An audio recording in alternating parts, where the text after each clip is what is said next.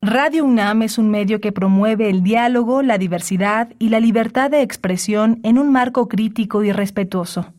Los comentarios expresados a lo largo de su programación reflejan la opinión de quien los emite, mas no de la radiodifusora.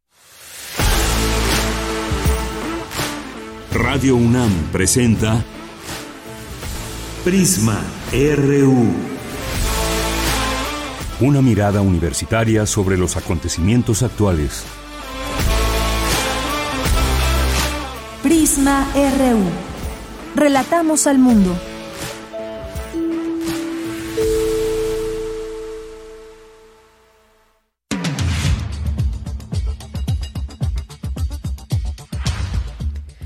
Buenas tardes, muchas gracias por acompañarnos aquí en Prisma RU en esta, en esta tarde de lunes 26 de septiembre del año 2022, con mucha información como todos los días para todas y todos ustedes.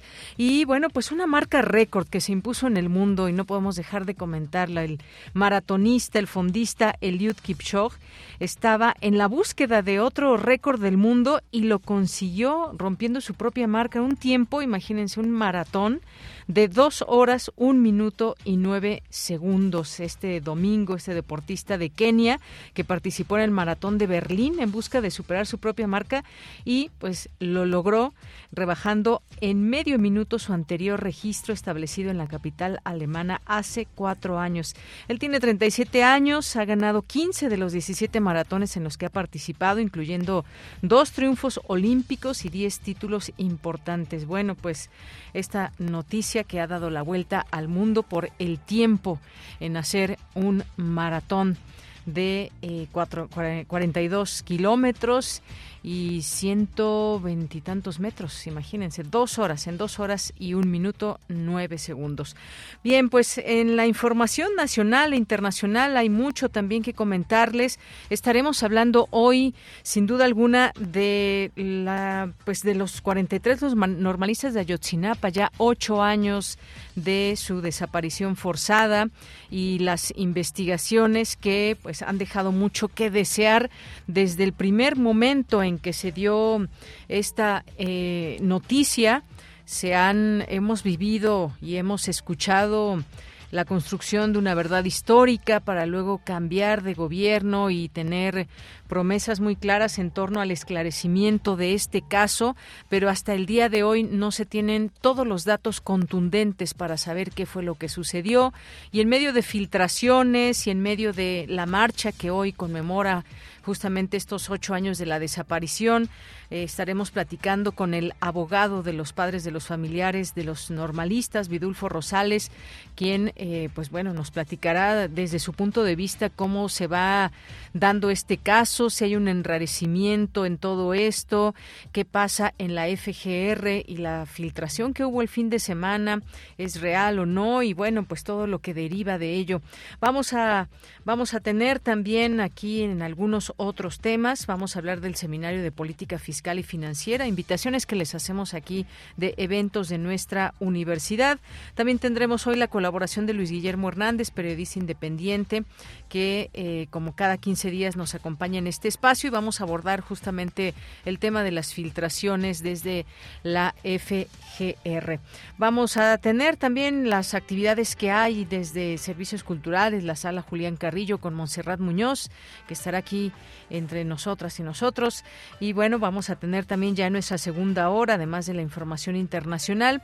Eh, pues esto que sucedió en Italia, la ultraderecha gana en Italia, ¿esto qué significado tiene? ¿Quién es la actual eh, líder de este país que se lleva el triunfo? Bueno, pues vamos a hablar de este perfil y lo que viene para este, para este país, que por ahí se habló incluso de volver a la lira, eh, la lira que era la moneda italiana antes de que llegara el euro, qué connotaciones tiene, hacia dónde puede llevar a Italia eh, la nueva la nueva eh, ministra. Bueno, pues esto platicaremos más adelante con eh, desde el Centro de Relaciones Internacionales de la Facultad de Ciencias Políticas y Sociales. Hoy es lunes de Cartografía RU. Nos acompañará Otto Cázares como todos los lunes. Tendremos también Cultura con Tamara Quirós y más aquí en Prisma RU. No se olviden de nuestras redes sociales, arroba Prisma RU en Twitter, Prisma RU en Facebook. A nombre de todo el equipo les saludo. Soy de Yanira Morán y desde aquí Relatamos al mundo. Relatamos al mundo.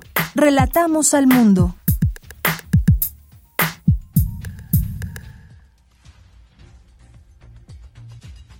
Una con ocho minutos y en la información universitaria de este día, lunes 26 de septiembre, encabeza el rector de la UNAM, Enrique Graue, la inauguración de la unidad de investigación de órtesis y prótesis en la ENES Juriquilla. Organiza la UNAM Encuentro Internacional de Preservación de Archivos Sonoros y Audiovisuales.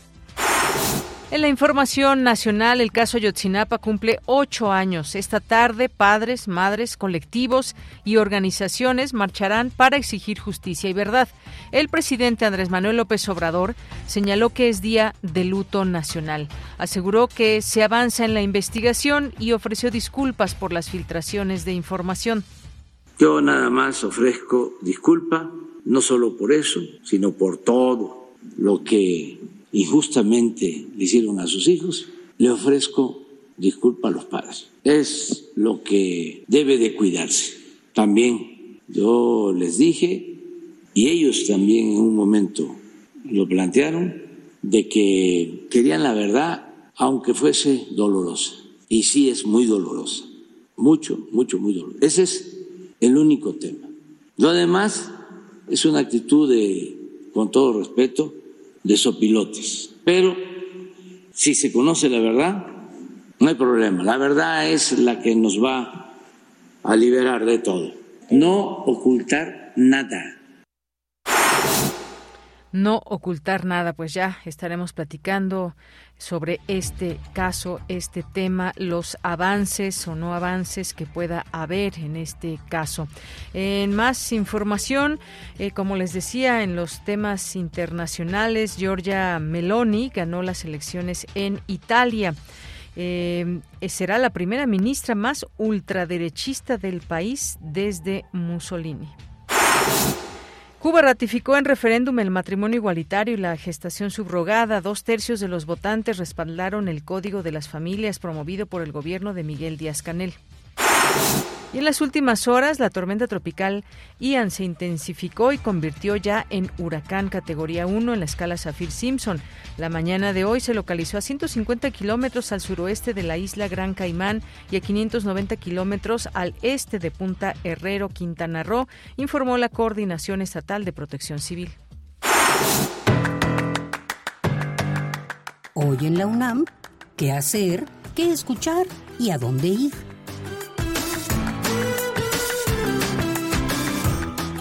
¿Sabes qué es la tremofobia? Es el término acuñado para referirse al temor persistente, incontrolable y desmesurado frente a los movimientos sísmicos, un problema que puede llegar a alterar las relaciones sociales y familiares. Hoy en la Gaceta de la UNAM podrás conocer todo acerca de este trastorno, si existe clínicamente o es una percepción fugaz y desmedida. Los especialistas universitarios despejan todas las dudas en torno a este tema en la edición del lunes 26 de septiembre de la Gaceta de la UNAM, que se encuentra disponible en su sitio oficial y sus redes sociales.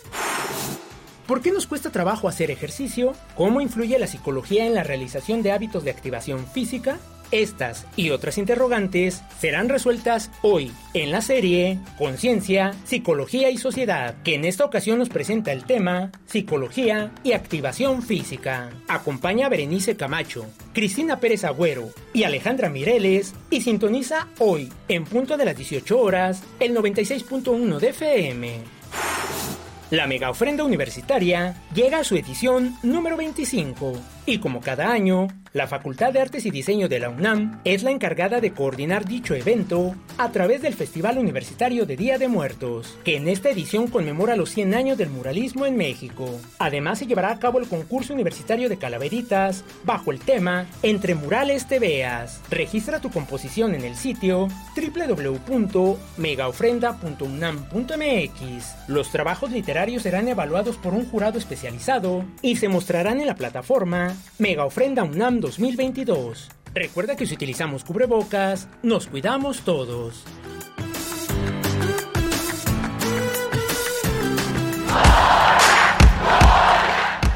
Campus RU.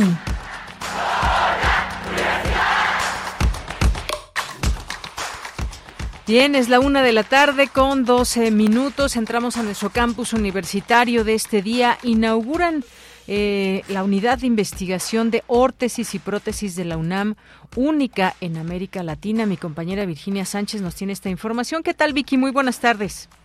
Hola, ¿qué tal, Bella? Muy buenas tardes a ti en el auditorio de Prisma RU. Así pues, la Escuela Nacional de Estudios Superiores Campus ya estrena esta unidad de investigaciones en órtesis y prótesis, la cual es única en México y en América Latina y donde se conjunta docencia de calidad, investigación de punta, innovación y atención al público. Durante el acto inaugural, el rector de la UNAM, Enrique Graue, destacó la importancia de esta unidad y de la licenciatura en órtesis y prótesis para atender, señaló, las necesidades que en esta materia tiene un sector considerable de la población. Escuchemos.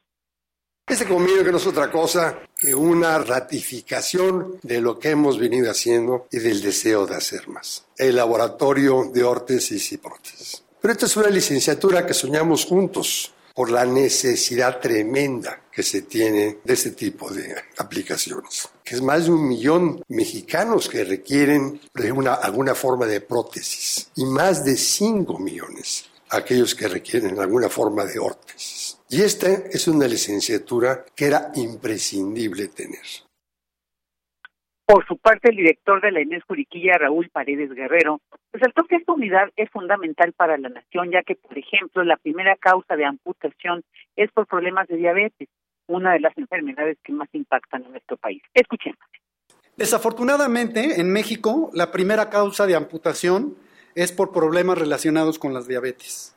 Y es peor aún el panorama, ya que México ocupa los primeros lugares en diabetes infantil, en obesidad infantil y de adultos. Entonces, el panorama hacia el futuro simplemente nos indica que vamos a necesitar de contar con expertos en ótesis y prótesis, porque la necesidad va a seguir aumentando.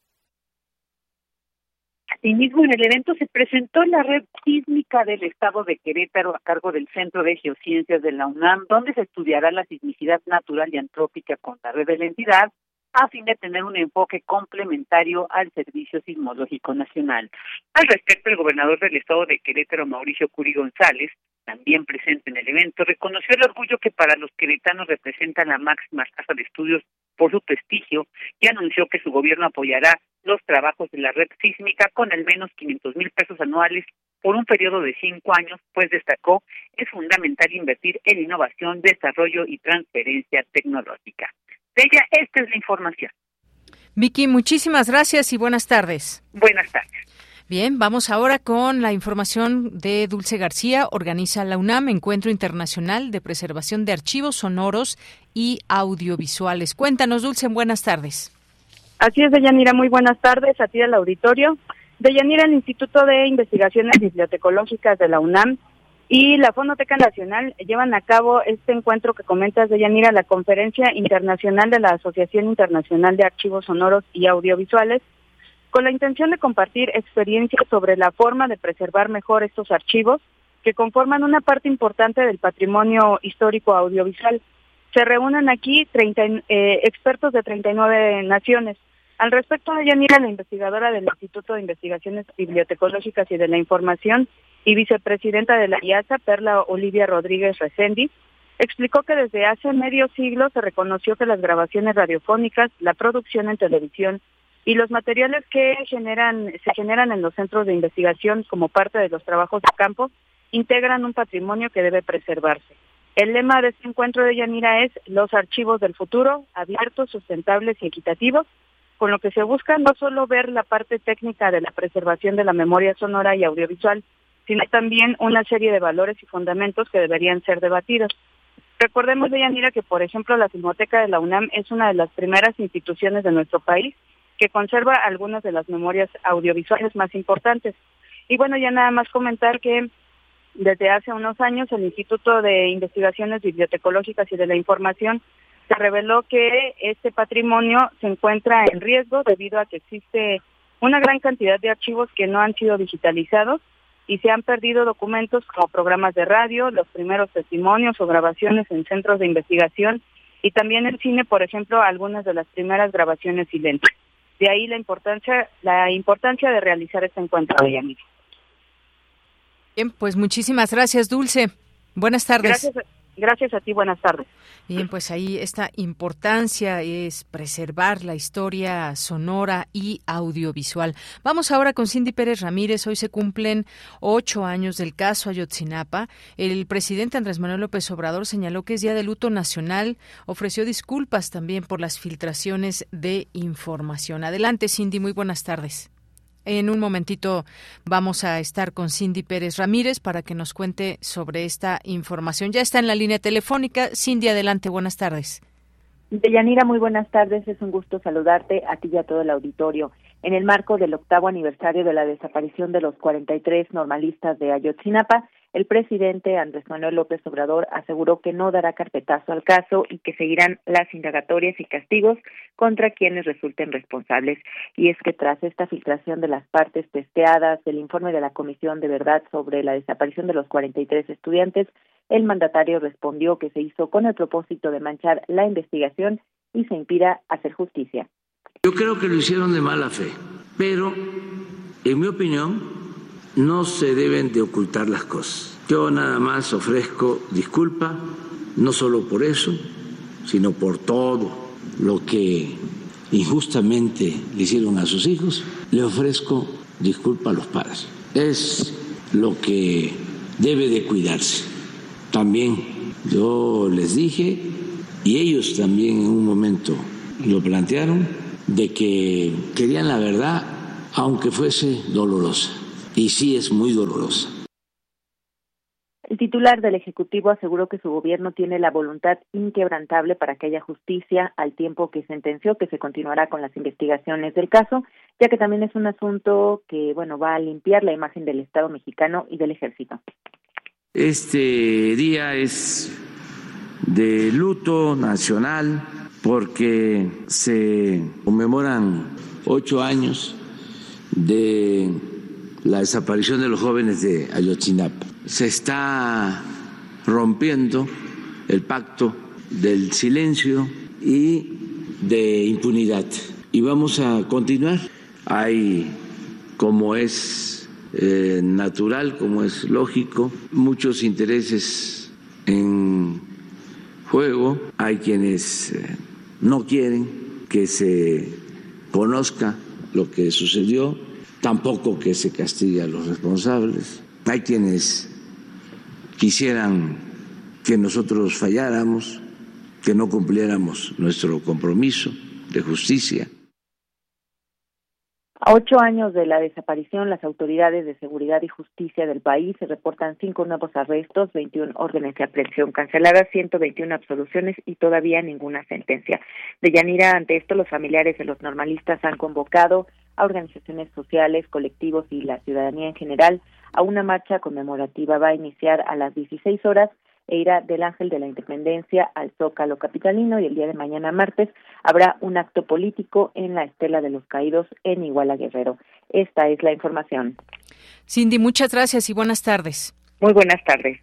Bien, pues continuando con este, eh, este tema, eh, sin duda alguna muy delicado todas las informaciones que se puedan ir dando a conocer, el proceso que se sigue, las detenciones que se han dado a lo largo de todos estos años, en ocho años, qué tanto ha pasado o qué poco ha pasado en cuanto a intentar llegar a la verdad, qué esfuerzos se hacen desde los gobiernos. Ahora, pues son dos gobiernos los que les ha tocado en sus manos esta investigación. El primero pues eh, le tocó el momento, el momento en que se reporta la desaparición de estos jóvenes y todo el desenlace que tuvo aquella verdad histórica, cómo se construyó desde un primer momento, bueno, entre más tiempo pase, por supuesto que se vuelve más complicado el hecho de poder tener acceso a comunicaciones, a videos, a tantas cosas, cuántas personas habrán participado en esta desaparición de los estudiantes, qué papel jugaron, quiénes dieron las órdenes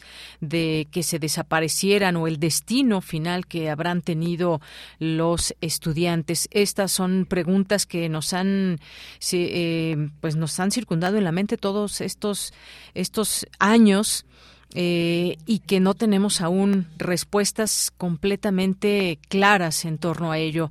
Tuvimos una, un sexenio en donde al parecer se ocultó la verdad pese a quizás buenas intenciones que pudieron haber tenido personas que participaron en ella, la invitación al GIEI, también a este grupo de expertos que, eh, pues gracias a ellos también se tuvieron distintas eh, opciones de, y posturas en torno a lo que habría pasado, porque todo, más allá de lo que podamos creer con la información que se tiene, pues es saber realmente lo que sucedió con las pruebas, con las investigaciones, a todos y cada una de las personas que participaron.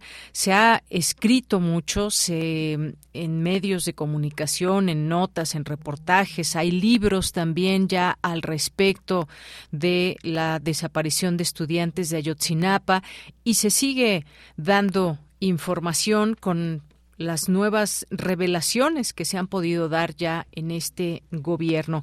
Y pues este fin de semana hubo una filtración de un informe que, eh, pues sin censura, se dio a conocer sobre la investigación de este caso de Ayotzinapa, que incluye también eh, distintas comunicaciones vía eh, mensajería de personas que pudieron eh, ser partícipes de todo hecho, de todos estos hechos y que son revelaciones muy delicadas, sin duda alguna, y que también se abre este debate qué tan factible es que pues si alguien lo filtró, que se publiquen estas distintas conversaciones o no, pero más allá de ello, y esto lo platicaremos más adelante con nuestro colaborador, pero sin duda alguna, ¿qué revela esta filtración?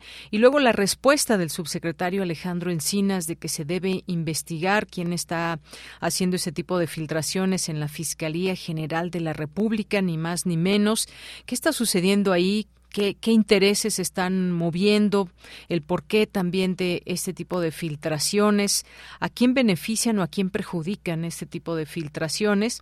Bueno, pues como les decía, el subsecretario de Derechos Humanos en nuestro país, Alejandro Encinas, exigió eh, pues a la Fiscalía de la República investigar la filtración del informe de la investigación sobre el caso Ayotzinapa, en el que se revela la forma en la que fueron o habrían sido asesinados los 43 normalistas al considerar que se fomenta la impunidad. Y es que esta fue una columna publicada en Reforma y que fue retomada también para esta pues para todo este debate, esta información por varios diarios, diarios eh, distintos medios de comunicación donde se revelan detalles específicos sobre la desaparición el asesinato y el ocultamiento de los cuerpos de las víctimas que habían sido censurados por las autoridades en la versión pública del documento. Es decir, pese a que se tenía esta información, se hizo una versión pública de este documento que pudiera darse a conocer.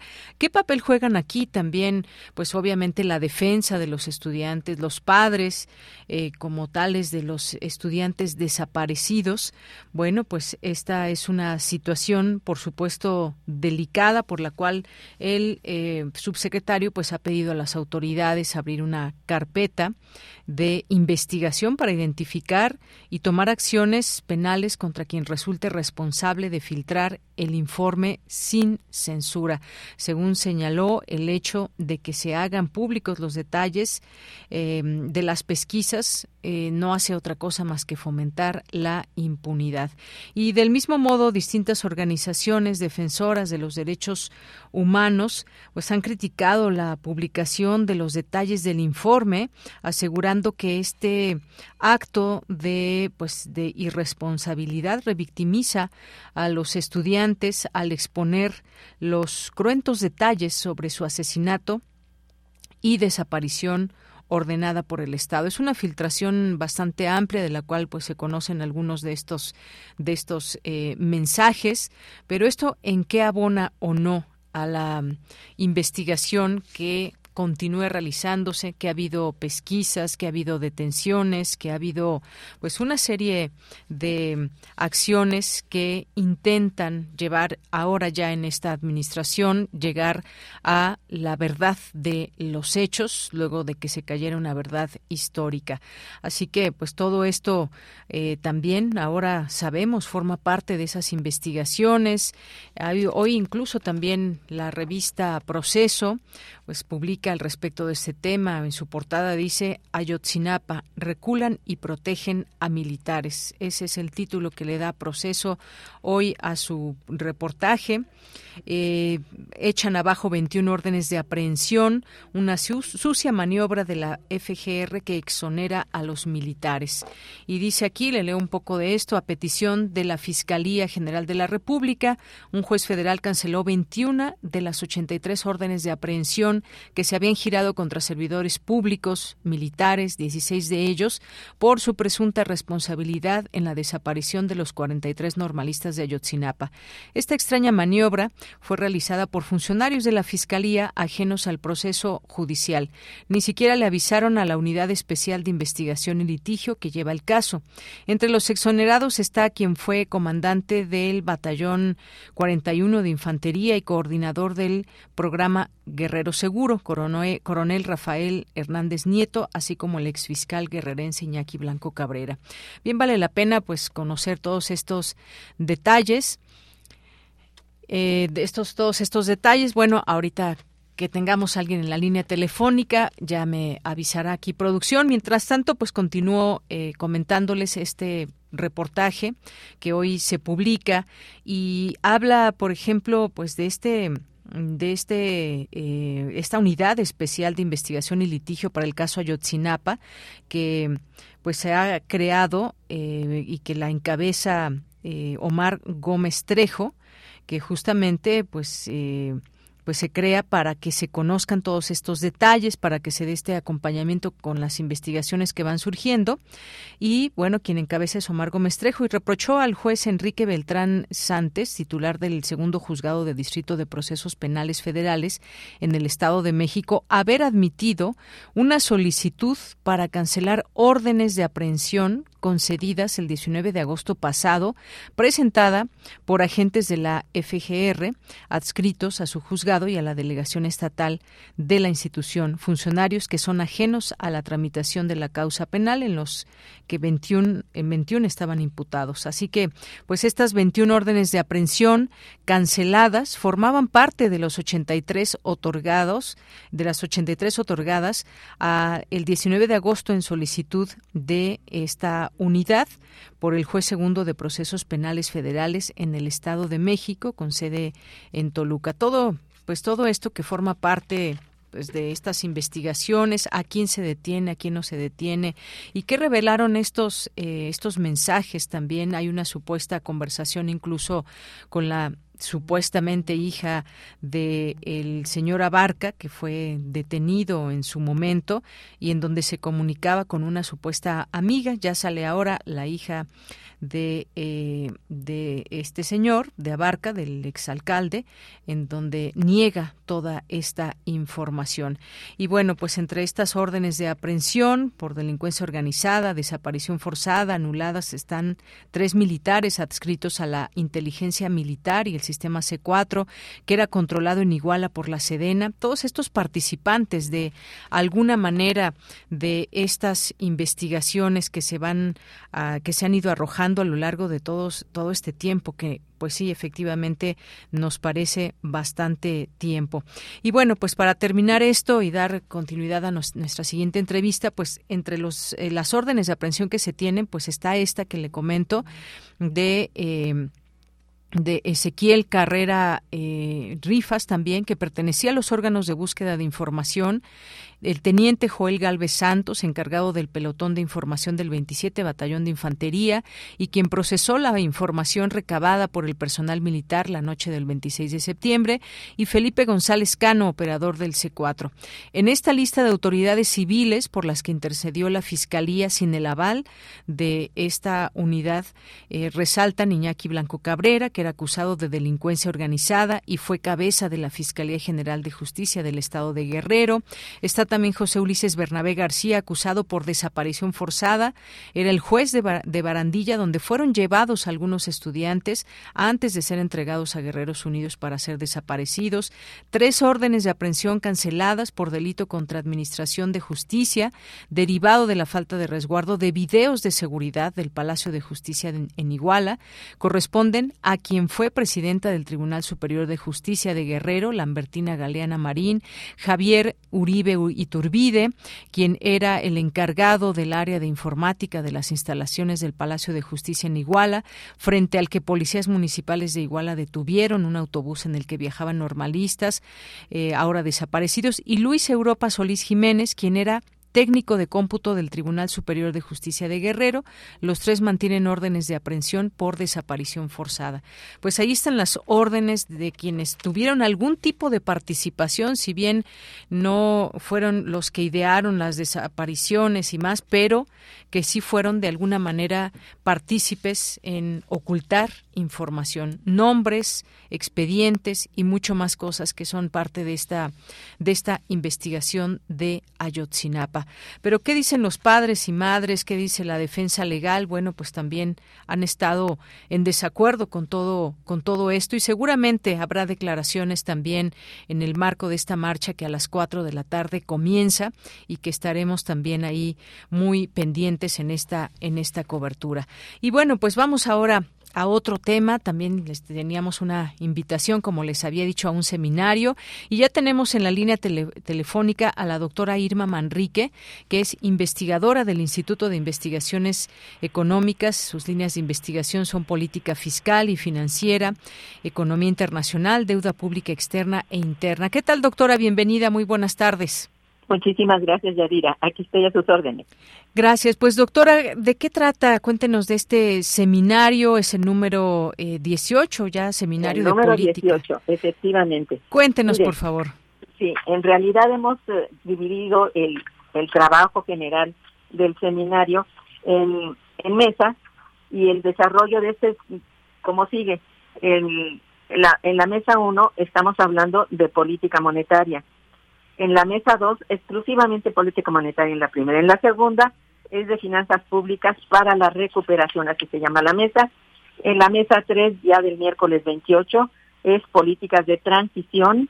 Y en la número 4 del mismo día es políticas de consolidación. Estamos hablando, pues, del transcurso de la política fiscal y monetaria de, pues, no solamente de este sexenio, que viene desde atrás siendo más o menos igual, con algunos cambios con la 4T.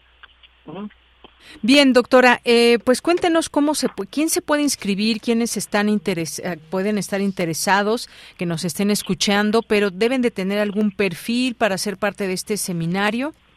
Mire, en realidad se abre mucho, en este caso, la percepción para quien quiera escucharlo y verlo a través de YouTube. Se da un enlace en, en tanto en el WhatsApp cuando anuncia nuestro seminario, como también en, en este en, en, el propio instituto que ha estado pues haciendo promoción del, del trabajo de nosotros, ese seminario de 18, y este allí se indica que por YouTube todo mundo puede este, hacer, tener acceso, hacer preguntas y también todos los ponentes a, a, pues, a contestarles. En el caso de que pregunte directamente de algo, algo que ha tratado alguno de los de los ponentes. Sí. Y como en este caso, mire, yo tengo muy buenas, eh, muy buenos ponentes. Tendría que decirle que gente de la um, de la Facultad de Estudios Superiores de, de Acatlán, de Aragón, de aquí mismo, más otras personas que son eh, exalumnos del doctorado de nosotros y algunos otros que son, están ahorita realizando su doctorado, que son muy avanzados. Y bueno, mm, en general, todo el, el staff, digamos, que, que, tratamos política hacendaria, estamos trabajando en este, este evento para mañana y pasado. Muy bien, ahí están estas fechas, mañana y pasado. Y bueno, pues ahí está, Seminario de Política Fiscal y Financiera, Estabilidad Monetaria contra Políticas Contracíclicas, que es el título y que, bueno, justamente también, doctora, eh, nos da pie para hablar de lo que está sucediendo en la actualidad, que justamente también de eso se trata, porque estamos ante una situación, digamos, ¿cómo podemos describirla? De crisis económica, inflacionaria, ¿cómo podemos describir la, actualidad? En general es crisis económica es una crisis eh, económica sistémica. Con esto quiero decirle que tiene ya muchos años de estar presente. Propiamente desde 2008-9 estamos con un con una crisis latente y que bueno ha llevado ya sabe usted a, las caídas de 2008-2009 y ahora también de 2021. Estuvo muy violenta la, para la economía mexicana la última crisis de la cual desde luego ha sido muy difícil salir debido pues un poco a la pandemia y a la pospandemia y, y bueno, eh, hemos tenido problemas incluso externos que se eh, reflejan hasta nosotros, que nos afectan también por la misma, digamos, interconexión que existe pues en la economía mundial. Efectivamente. Y doctora, pues ha habido algunos intentos en México y en otros lugares, cada uno con sus formas de tratar de revertir esos efectos inflacionarios y de crisis económica. En el caso de México, pues se ha presentado un plan que podría ayudar a la economía de las familias mexicanas y el próximo 3 de octubre se va a presentar un nuevo, digamos, plan antiinflacionario ya con, eh, después de esta reunión que tuvo el presidente con empresarios no sabemos de qué se trata, no se ha presentado, pero pues siempre es importante pues tratar de entender qué es lo que está sucediendo y con empresarios. Con todo gusto yo le explico, sí, claro que sí. Mire, desde luego él ha anunciado varias veces lo del plan antiinflacionario y tiene uno incluso previo cuando se reunieron para lo del el TEMEX. Él habló con el presidente de los Estados Unidos y se han puesto, creo yo, de acuerdo en que hay que tener un plan antiinflacionario que cubra también el TEMEC, básicamente entre Estados Unidos y México. Entonces, de allí se desprenden algunas cuestiones que él ha venido trabajando, ah, él estoy hablando de nuestro presidente, ha estado trabajando para eh, de alguna manera eh, empezar a, sacar de la del del atoradero, atolladero, ¿verdad?, al país. Mire, no es poco lo que ha hecho porque no es nuevo. Mire, el plan energético eh, ha sido muy eficiente y tenemos que reconocerlo cuando ha contenido los precios de los productos de los combustibles y eso es básico. En realidad pensemos que sin combustibles pues no camina nada. Básicamente la economía se atora horriblemente. Entonces los combustibles han estado controlados desde hace ya por lo menos dos meses o tres. Entonces este es un primer paso que ha dado y que lo va desde luego a argumentar muy bien, supongo yo, en el plan que presenta el 3 de octubre. Pero otro, digamos, renglón importantísimo es cuando se dispara realmente la inflación eh, hasta casi 8 o más de 8 y que tiene que ver más que nada con los productos de la canasta básica. Entonces, él ha trabajado fuerte en, en torno a ello, por eso el acuerdo con los empresarios, básicamente productores de alimentos, en que está trabajando tanto con los productores como con los distribuidores y esto ya incluso apareció en las noticias, etcétera, y es un hecho. Se han comprometido también a parar un poco por ese lado porque si bien los combustibles ahora están contenidos, siguió subiendo la inflación y esto quiere decir que ya pusieron de su parte por ahí los distribuidores y empiezan a correr pues eh, la, la, la inflación empieza a, incrementarse sin más ni más y esto es algo que hay que parar. y hay que pararlo de en seco. Bien, pues requieren medidas de corto plazo, desde luego. Y, y estas medidas de corto plazo son por ese lado ese acuerdo que ha tenido con los empresarios que me parece fundamental, la verdad sí.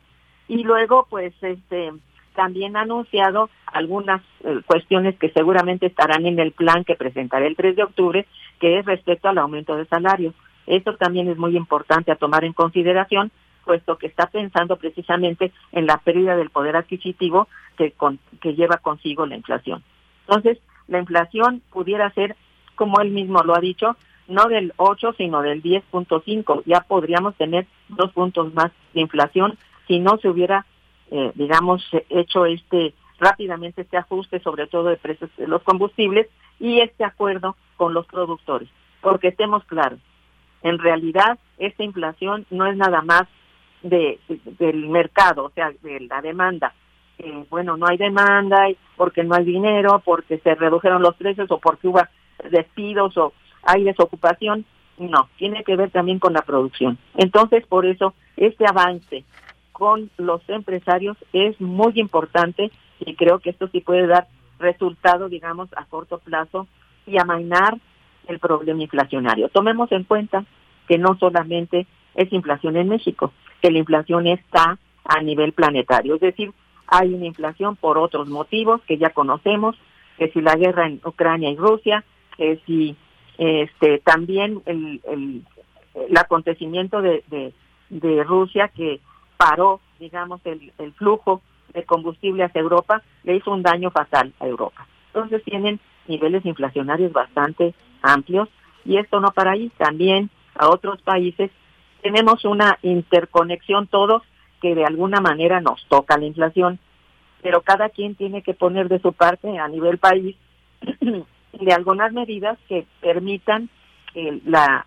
sobre todo las personas de más bajos ingresos no, no sufran tanto en su eh, poder adquisitivo. Es esto, ¿no? Yo creo que ha habido buena intención por parte del gobierno a parar, digamos, este, este problema, aunque yo tengo que decir que mientras no se cambie básicamente el tipo de política monetaria y de política fiscal, no tenemos una solución completa para la inflación. Esta puede seguir adelante, más adelante también dispararse de buenas a primeras, porque porque si la política monetaria depende de un banco central que es autónomo, es decir, que no va a soltar la emisión monetaria en tanto no lo consideren, esto es muy grave, porque como no tenemos la soberanía monetaria, es decir, el gobierno no tiene la soberanía de decir, emítase más dinero, y esta es toda una política no se puede hacer.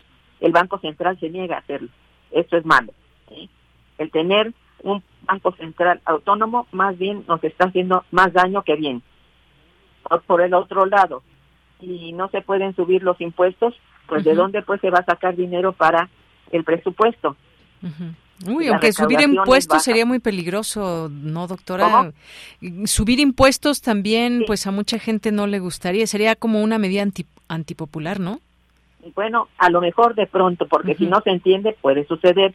Pero mire, hay una forma de controlar las finanzas públicas. Si se controla, por un lado, el, el, el incremento del, del, de los impuestos, porque no sería a todos, le tiene que ser una recaudación, una tributación progresiva. Esto quiere decir, en términos teóricos, que paguen más los que más ganan. Esto no ocurre actualmente. Mientras no se haya una, una reforma tributaria de adeveras, pues las cosas no funcionan bien. Desde luego, nos toca pagar más a los que menos tenemos, y menos todavía a los que son más, más pobres. Pues eso, eso no puede ser. Tiene que haber una política tributaria adecuada, adecuada, es decir, pensar en quién va a pagar más, porque hasta este momento todos pagamos, por ejemplo, IVA, todos, sirios y troyanos, o sea, pobres y ricos pagan IVA pero el IVA tiene un, un sentido mucho más um, pesado para el ingreso de la gente más pobre, porque siempre paga ingresos. ¿Por qué? El IVA, ¿por qué? Porque tiene que pagar todos sus consumos, ¿eh? casi todos los consumos. Entonces, estos consumos que tienen los pobres también los tienen los ricos, pero para ellos es como quien quita una un pelo, al gato, claro. Ah. Oiga, doctora, pues muy interesante todo esto que nos platica. ¿Qué le parece si, si la invitamos cuando una vez que se ha presentado este plan para seguir hablando de esto, ya sobre lo que se haya eh, pactado con los empresarios y saber de qué manera pues podemos entender todas y todos este plan antiinflacionario que está por presentar el gobierno? Con todo gusto, lo haré con todo gusto, de verdad. Muy bien. Pues ya le hablaremos, doctora, entonces, pero por lo pronto, pues aquí su opinión también y esta invitación al, al seminario que comienza entre el día de hoy y el día de mañana. El día de mañana. El día de mañana. mañana y pasado. Mañana y pasado, tiene usted razón. Muchas gracias. Están todos, todos cordialmente invitados, de verdad. Claro que y sí. por YouTube está en los anuncios de, de nuestro seminario el link para entrar a, YouTube. ¿eh? Claro, y lo compartimos también nosotros aquí en nuestras redes sociales. Muchísimas gracias, doctora. A usted le agradezco mucho, Deyanir. Hasta luego, muy buenas tardes. Gracias a la doctora, a la doctora Irma Manrique, investigadora del Instituto de Investigaciones Económicas de la UNAM. Continuamos. Queremos escuchar tu voz. Síguenos en nuestras redes sociales. En Facebook como Prisma RU y en Twitter como arroba PrismaRU. Continuamos una de la tarde con 47 minutos. Ya está en la línea telefónica Luis Guillermo Hernández, periodista independiente, experto en medios de comunicación, profesor universitario y director de la Sexta W. ¿Qué tal, Luis Guillermo? Un gusto saludarte. Buenas tardes. Muy buenas tardes, señorita. Muy buenas tardes también a la audiencia de Prisma RU. Un placer, como siempre, charlar con ustedes. Gracias, Luis Guillermo. Oye, pues el tema obligado, ocho años de Ayotzinapa y en medio de qué, de una investigación que continúa su curso, eh, últimas investigaciones que se han arrojado o que han dado a conocer por parte del subsecretario Alejandro Encinas, pero también tuvimos una filtración el fin de semana que, pues, eh, una filtración preocupante por todo lo que revela, conversaciones y demás de cómo, qué habría pasado cuál fue el destino de los estudiantes, pues, qué, cómo, cómo abordar esto esto desde, pues desde mediáticamente los medios de comunicación y más. ¿Cómo lo ves tú, Luis Guillermo? Bueno, a mí me parece, me parece que la circunstancia, la circunstancia de la filtración en sí misma, pues refleja un, pues una dinámica muy usual en los medios de comunicación eh, mexicanos, la dinámica de eh, servir o de prestarse a hacer caja de resonancia de ciertos de ciertos intereses y eso no es nuevo e incluso en algunos casos puede llegar a ser ni siquiera criticable. Lo que me parece grave no solo grave gravísimo en el caso particular de esta de esta filtración eh, que dio a conocer el periódico Reforma sobre pues eh, la forma las descripciones terribles eh, en que habrían sido asesinados los estudiantes de Ayotzinapa, eh, esta, esta necesidad de revelar el grado de deshumanización eh, que, que, se puede reflejar o que se pudo reflejar en el informe preliminar, pues en realidad no aporta nada a la sociedad y sí deshumaniza a las víctimas. Y me parece que el periodismo tendría que evitar, tendría que tender a evitar estas circunstancias. Eh, me parece que señalar a responsables directos con nombres y apellidos, señalar a instituciones con denominaciones precisas, incluso colaborar con las investigaciones periodísticas en la en la consecución del objetivo que es la justicia y la no impunidad son eh, actos nobles del periodista pero prestarse al juego de la deshumanización, al juego del morbo, al juego perverso de sembrar más dolor donde ya de por sí hay mucho dolor, no es una de las funciones del periodismo y no solo fragmenta a la sociedad, sino que además pervierte la función, la altísima función social del periodismo de Yanira. Eh, bien, Luis Guillermo, pues muchas veces, y digo, quizás no sea la mejor comparación, pero hemos, digamos, avanzado un poco en aquellas eh, fotografías que de pronto exponían o exponen muchas veces todavía a las víctimas. Aquí no tenemos fotografías, pero tenemos esas descripciones también terribles que, como bien dices, no, no aportan nada, no se dieron a conocer en los eh, informes públicos, me parece que por obvias razones, pero ¿qué hay de, de lo que se debe informar o no a los padres de familia que pues están en este proceso también en donde están dispuestos a escuchar una verdad por muy terrible que ésta sea, pero ¿qué es lo que pasa cuando hay este tipo de filtraciones o cómo interpretarlas también? ¿Qué está pasando al interior de las instituciones? ¿Quién, digo, más allá de quién pueda ser la persona o qué hay, cuál es la intención de hacer este tipo de filtraciones y que sean publicadas? Y en este caso, en un medio como lo es Reforma, un medio que también ha estado pues muy contrapuesto con el propio eh, gobierno. ¿Qué abona y cómo se dan a conocer estas informaciones y dónde quedan los los, padres eh, de estos estudiantes desaparecidos? Me, me parece que en un caso como este, tan complejo, tan delicado, que involucra a tantas instituciones, a tantas personas, a tantos exfuncionarios, es prácticamente imposible evitar que ocurran este tipo de juegos periodísticos, este tipo de juegos mediáticos, de filtrar ciertos fragmentos o ciertos aspectos de las investigaciones, pues para hacer política eh, judicial, perdón, para hacer eh, procesos judiciales, para hacer eh, pues juegos penales dentro de los medios, pero me parece que aquí hay un asunto muy importante. Estos detalles que hemos conocido en, en las últimas horas, los padres de familia ya los tenían en su conocimiento, porque forman parte de un trabajo que la Fiscalía, que eh, el grupo que encabeza el subsecretario Alejandro Encinas, han elaborado en compañía directa de los padres, los deudos, las personas que son familiares de los desaparecidos de Ayotzinapa. Es decir, no era algo, no es algo que para ellos sea oculto o sea desconocido. Era desconocido para el gran auditorio, para la gran audiencia, porque eran detalles que en realidad no abonaban nada en términos judiciales a la investigación y sí provocaban un gran dolor social.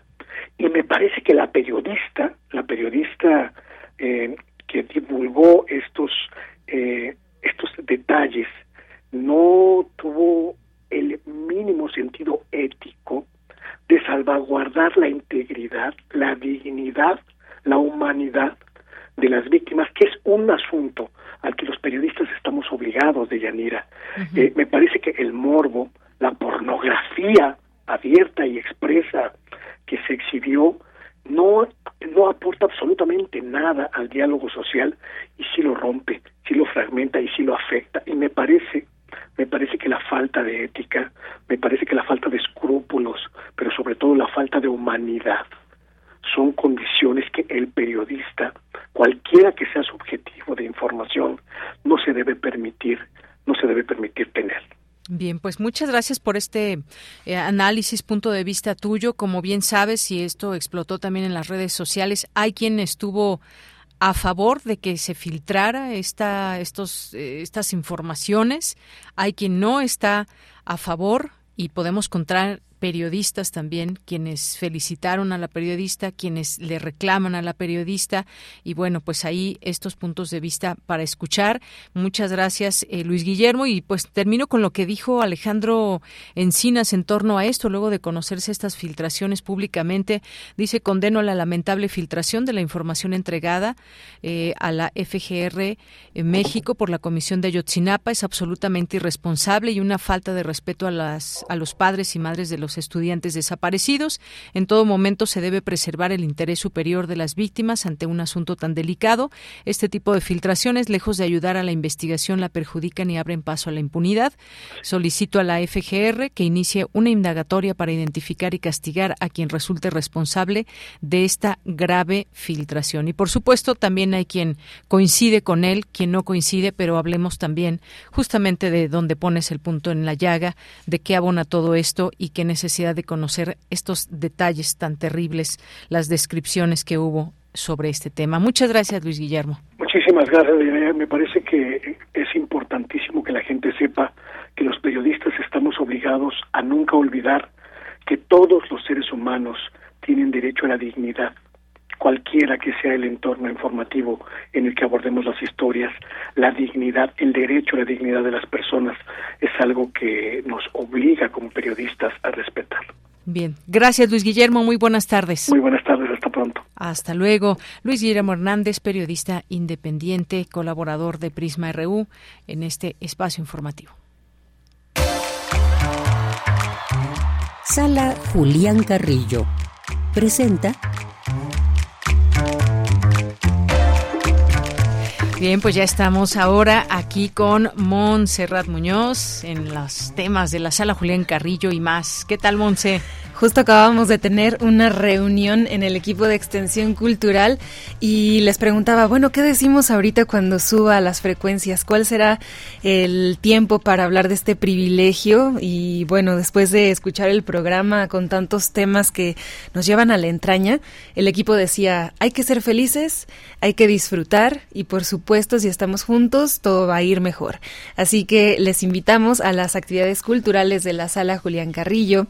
Estamos en la ciudad de México, en la colonia del Valle, todos eh, los viernes y los miércoles tenemos actividades en las cuales ustedes pueden disfrutar, pueden unirse, por favor, nuestro cineclub, ya lo conocen, el cineclub Radio Cinema, que durante más de 20 años y veintitantos, ahorita Carlos Narro, que es pues fundador y miembro original, estaba haciendo la curaduría del próximo ciclo, que les vamos a adelantar, es de Jean-Luc Godard así, mm. nada más y nada menos. Pero este miércoles a las seis podrán entrar libremente a disfrutar de la función de Bonnie y Clyde como parte del ciclo de Arthur Penn. Esto recuerden que es, pues de nuevo, una conversación entre cinéfilos, entre personas dedicadas a, a ver el cine en este, en este formato de pantalla grande, a disfrutarlo con el excelente sonido que posee la sala y con esta maravillosa acústica. También les invitamos a que el próximo mes sean parte de esta curaduría del Cine Club con, pues bueno, dedicada a este director francés ya leyenda, pero de leyendas. Así que acompáñenos, por favor. La programación la encuentran si pasan por nuestras instalaciones en la lona que está afuera. Ustedes pueden tomarse una foto. Incluso les invitamos a que si se toman una foto en, la, en la entrada de Radio Universidad, van a tener un premio, un premio de extensión cultural si nos la mandan al Facebook Sala Julián Carrillo o vía Twitter o que también nos pongan ahí el, la etiqueta de Prisma RU. Y bueno, pues ahí la encuentran, también la encuentran en el Facebook, en redes oficiales de Radio Universidad. Y también les vamos a adelantar, allá con mucha música, viendo aquí a nuestro productor Marco Lubian con esta complicidad sonora de la radio. Vamos a develar en este momento la cartelera de intersecciones para el mes de octubre. Esto que suena es una canción de Viva la Quinta, quienes estarán este viernes. Es una agrupación de neofolk canta una, de verdad, una vocerrona que es Marisa Naina, el director artístico es Dante Pimentel. Y este viernes estarán con una banda que hace entre polka, con ska, con sonidos balcánicos, con folclore de México, con ritmos del mundo. Escuchen a Viva la Quinta, por favor vengan, es entrada libre, a las 8.50 abrimos la puerta de la sala, nos encantará encontrarnos ahí. Y bueno, pues esta dinámica es para todos los viernes, la transmisión es vía radio UNAM por internet cruzando el Atlántico para tu corazón, baby. Y también en las frecuencias del 96.1 de FM. Vengan, no les cuesta nada, se van a divertir, lo van a gozar. Yo digo que es cualquier oportunidad buena para un precopeo. Viernes, viva la quinta en intersecciones. Y después nos iremos el próximo viernes con Broccoli with Botas bastante curioso el nombre, hacen una suerte de neodisco y pop, podría ser, también el siguiente viernes, y después Fania de Elena y su zona urbe con este Latin flow entre salsa, con rap, con protesta, con un poco de ritmos latinos, y terminamos el mes con el sexy horror de Sofía Hex todo rima aquí, ya muy apegados al Día de Muertos, al Halloween. Conozcan estas propuestas, les vamos a poner la cartelera en Twitter, en vías también de Facebook a la Julián Carrillo y por supuesto conéctense también ahí con Dulce Héctor Salik los, los otros libros los sábados a las 7 de la noche, conversaciones editoriales con pues bueno, este mundo editorial que nos sigue fascinando. Cada sábado es una sorpresa, así que les invitamos a conocer estos libros nuevos, libros objeto, historias pues con forma y con fondo en los otros libros. Muy bien, pues excelente. Muchas gracias por estas invitaciones, Monse. Siempre invitada de Yanira. A ver cuándo nos visitas, claro te encantará. sí, por supuesto. Bueno, pues nos despedimos. Sí. Gracias, Monse. Hasta siempre, abrazo sonoro. Abrazo y nos damos al corte, regresamos a la segunda hora de Prisma RU. Tu opinión es muy importante. Escríbenos al correo electrónico prisma.radiounam@gmail.com.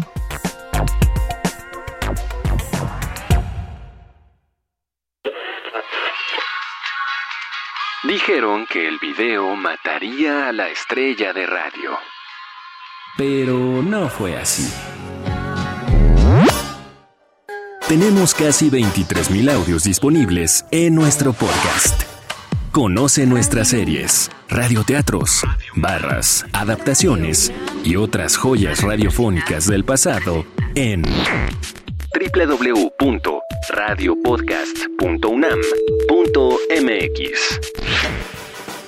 Disfruta a toda hora Radio UNAM. Experiencia sonora. La democracia nos importa a las y los mexicanos. Porque permite que nuestras voces sean escuchadas. Durante mucho tiempo soñamos con democracia, pero hoy que estamos despiertos, unidas y unidos, hemos logrado elecciones libres y auténticas. Por eso inspiramos al mundo para proteger la democracia, los derechos y nuestras libertades, porque ese es el camino de la paz. México es sede de la Cumbre Global de la Democracia Electoral. En el mundo y en México, nuestro INE nos une. Los alimentos naturales ya se vieron ganadores. Los del Atlético Chatarra son pura mala vibra. Este partido se pone chatarra. Intentan doblar a los del Club del Antojo a fuerza de ingredientes malignos. Los alimentos saludables son nuestros héroes salvadores. Recuerda revisar el etiquetado, haz ejercicio todos los días y disfruta de gran salud. Come como nosotras y ponte saludable. Pura vitamina. El Festival Cultura UNAM se posiciona como uno de los proyectos culturales más grandes e importantes de la Ciudad de México y tus oídos tienen un pase VIP para él. Radio UNAM te invita a escuchar su cobertura especial Festival Cultura UNAM. Síntesis en radio. Entrevistas, resúmenes y comentarios respecto a esta nueva propuesta para la vinculación de artistas y espectadores. Conducen Iván Martínez y Gabriel Martínez. Lunes a viernes a las 17 horas. Retransmisión sábados y domingos a las 16.30 horas. Del 29 de septiembre al 14 de octubre por el 96.1 de FM. El arte por el arte. Radio UNAM. Experiencia sonora.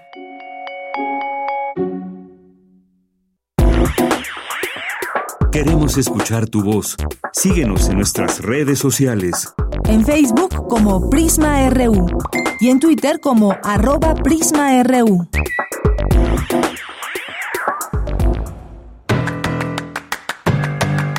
Mañana en la UNAM, ¿qué hacer? ¿Qué escuchar? ¿Y a dónde ir?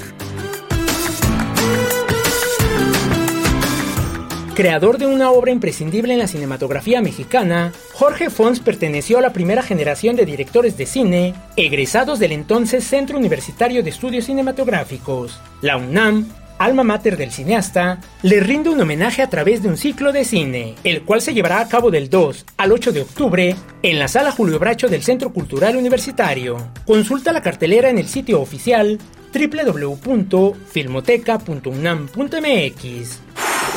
Recuerda que este 30 de septiembre inicia el festival Cultura UNAM, con actividades de diversas disciplinas y expresiones artísticas como la ópera, danza, teatro y música. Son más de 130 actividades, 500 artistas y 28 sedes. El festival Cultura UNAM se llevará a cabo del 30 de septiembre al 16 de octubre de 2022. Consulta la cartelera completa en las redes sociales y el sitio oficial de Cultura UNAM.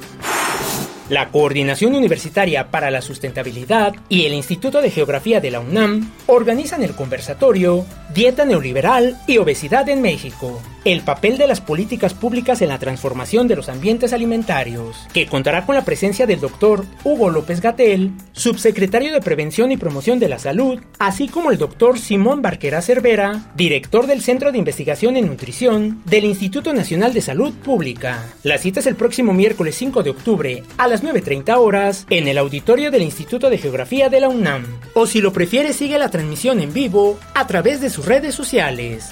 Para Prisma RU, Daniel Olivares Aranda.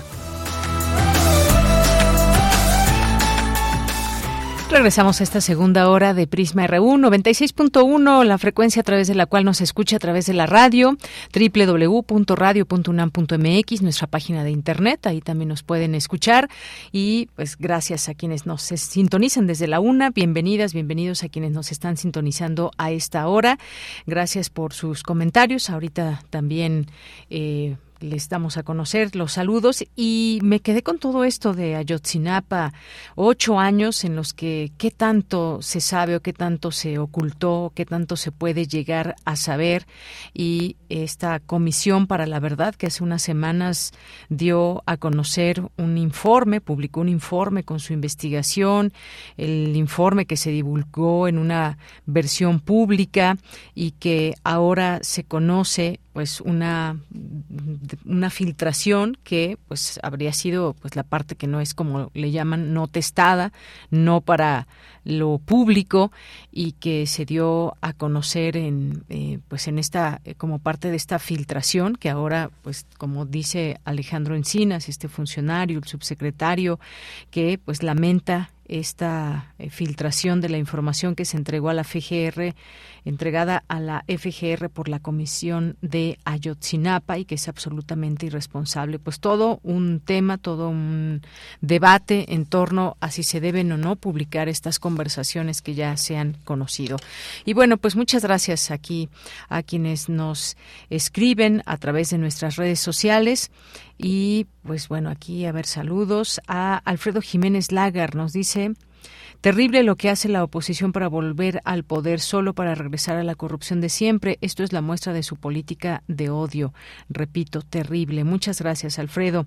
Ahí Sitsuk nos dice, buenas tardes, la doctora Manrique tiene un, programa en la, eh, en la AM en 860, Momento Económico, jueves a las 10, excelente. Efectivamente, gracias, gracias a Isit, que siempre pues está ahí atento a estas transmisiones y por supuesto también aquí recordarles esta posibilidad de escuchar a la doctora Manrique en el 860 de AM los jueves a las 10 de la mañana y que seguiremos también con ella y con otras voces también de economistas en torno a lo que acontece hoy en nuestro país, en el mundo, derivado de cosas que pasan en el mundo, pero pues obviamente cada país ahí tratando de hacer contención en los temas económicos.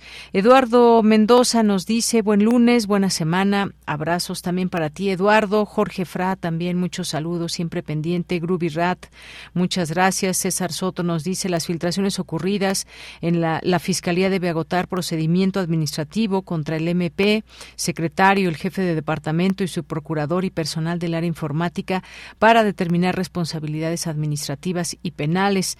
Rosario Durán Martínez, saludos, saludos también a nuestros amigos del Instituto de Investigaciones Económicas. Mario Navarrete también nos dice el 26 de septiembre por los caminos del sur a Jusco. Muchas gracias por compartirnos este video. Mario, eh, David, también saludos. Jorge nos dice, Jorge Morán Guzmán, gracias por la invitación a este seminario sobre aspectos fiscales y económicos. Una felicitación a la doctora Manrique por su excelente conducción en el programa Momento Económico en Radio UNAM. Bueno, pues aquí también tiene radio escuchas. Eh, por supuesto, también desde la FM. Gracias, Jorge. La preservación de archivos sonoros y audiovisuales es crítica. Recordemos el incendio de la anterior Cineteca Nacional. Gracias, Jorge. Eh, gracias, Rosario, también por los buenos deseos esta semana. Jorge, excelente noticia en pro de la salud, unidad de investigación de órtesis y prótesis y prótesis de la UNAM. También muchos saludos a El Zarco. A Otto en un momento estará aquí con nosotros en su cartografía RU. También dice mm, muchas gracias, muchas gracias aquí a El Zarco también, Juan Stack, saludos. y gracias a Santiago Luis Enrique Castillo. Eh, también muchas gracias. Eh, bueno, aquí luego te leemos aquí bien Zarco, Tecuani, que luego no pues no sé qué aquí qué trae con Otto, pero ahorita al rato lo leemos con más calma. Atento al inicio del flujo noticioso preciso de esta semana comunicado eh, por el equipo de Prisma RU. Gracias, Jorge. Muchos saludos. Y aquí le seguimos leyendo. Gracias por toda la información que nos van enviando. Mauricio Montes, también Tamara Chacón. Muchas gracias. Oscar González, Isidro Peralta.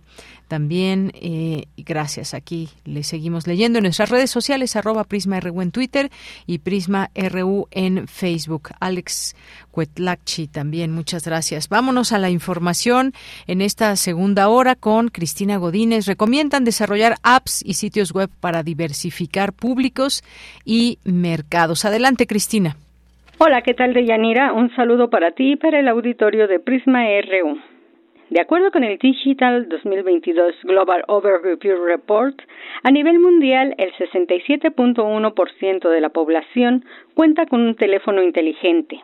Esto lo indicó José Ángel Torres, coordinador del Diplomado de Desarrollo de Aplicaciones para Dispositivos Móviles. En su mejor opinión, a mí me parece muy impresionante que haya más del 60% de personas que tengan un smartphone cuando igual y si nos ponemos en comparativa con otros reportes, como por ejemplo el acceso a la salud y a la educación, pues igual y tal vez estos porcentajes son tristemente muy altos comparado con otras cosas que quizá podríamos considerar como de mayor importancia. Pero bueno, más allá de opiniones personales, la frialdad de los números respecto a las tecnologías de la información y la comunicación es que hay muchas personas que tienen un smartphone. También hay muchísimas personas que tienen acceso a Internet, el 62.5%. Al ofrecer la conferencia Auge Digital, ¿Cómo impulsar mi negocio web o app? El académico habló de las características de estas plataformas, que son de las más utilizadas por los usuarios para conocer información y servicios. El también instructor de la Dirección General de Cómputo y Tecnologías de Información y Comunicación de la UNAM dijo que lo importante es conocer para qué los clientes usarán dichas tecnologías. Si hubiera la posibilidad, yo sí sería enfático en decir hay que hacer las dos. Hay que hacer sitio web y hay que hacer app móvil, porque entonces de esa manera pues no dejamos prácticamente fuera a ningún usuario. Habrá usuarios que por su propia preferencia personal digan, no, pues yo soy más de sentarme y abrir mi laptop y escribir y visitar ahí el sitio web, ok, que me faciliten acceder a lo mismo que ya ofrece el sitio web, pues tenemos muchos ejemplos, aquí hay algunas conocidas que seguramente ustedes reconocen, el Airbnb, el Facebook, el Amazon. Son ejemplos de que se puede tener las dos, tanto un buen sitio web como una aplicación que funcione perfectamente bien. Deyanira, de acuerdo con el especialista, independientemente del tipo de productos que se ofrezcan, hoy en día la red es fundamental en todo tipo de iniciativas y de marketing. Este es mi reporte de Yanira. Buenas tardes. Gracias, gracias Cristina Godínez, muy buenas tardes. Bueno, también todo este caso de Ayotzinapa que abona también pues eh, las distintas opiniones que hay en el escenario porque Miren, por ejemplo, aquí Armando Cruz nos escribe, buen día sobre el caso Yotzinapa. Creo que poner la atención en lo que deben o no publicar los periodistas es una equivocación porque con ese argumento se limita la divulgación de información y la libertad de informar. Un saludo desde Emiliano Zapata Morelos. Gracias. Bueno, pues aquí quedamos cabida a todas estas eh, distintas participaciones, enfoques, eh, es correcto o no. Eh, ya se había informado a través de eh, la comisión de Ayotzinapa, era necesario todo esto o no. Bueno, ahí los distintos puntos de vista. Bien, pues vámonos ahora a la información internacional a través de Radio Francia. Relatamos al mundo. Relatamos al mundo.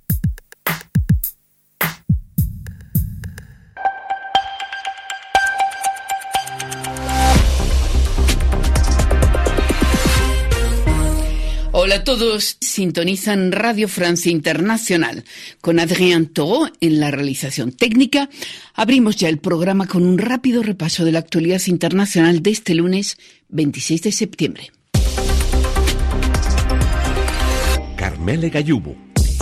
Italia tendrá un gobierno ultraconservador que por primera vez en la historia del país estará dirigido por una mujer, Giorgia Meloni. Su partido Hermanos de Italia, partido posfascista, obtuvo ayer algo más del 26% de los votos, lo que le sitúa como el primer partido de Italia con siete puntos por delante del Partido Democrático de Izquierdas. Giorgia Meloni el fatto que Fratelli d'Italia sea el primer partido. El hecho que Fratelli d'Italia sea el primer partido de Italia significa muchísimas cosas para muchas personas. Estamos llamados a gobernar esta nación y lo haremos para todos los italianos con el objetivo de unir a este pueblo. Porque el mayor objetivo que tenemos en la vida y como fuerza política es hacer que los italianos puedan estar nuevamente orgullosos de ser italianos. Nuevamente orgullosi de ser italiani.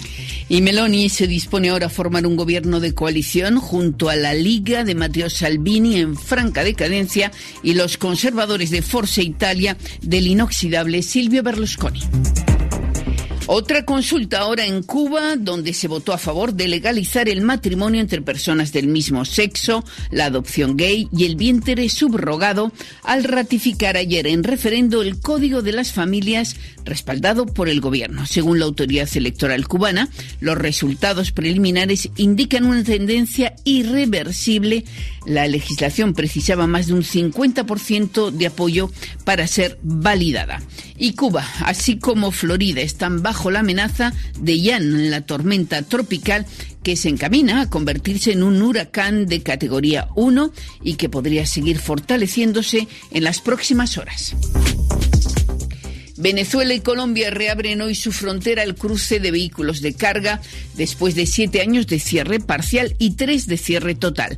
Es el primer paso para intentar recuperar un intercambio comercial que llegó a ser de 7.200 mm, millones de dólares por año. El presidente ruso Vladimir Putin califica de acto terrorista inhumano el ataque esta mañana contra una escuela en el centro de Rusia que dejó por lo menos 13 muertos, entre ellos 7 niños. Según la policía, el atacante, no identificado aún, vestía un pullover negro con una esvástica en el pecho y se habría suicidado. Hasta aquí el resumen informativo. Prisma RU. Relatamos al mundo. Bien, continuamos y vámonos, continuamos con esta información internacional. Vamos a Italia a analizar lo que sucedió en las elecciones. Y es que la líder de Hermanos de Italia, Giorgia Meloni, es la vencedora de las elecciones este domingo.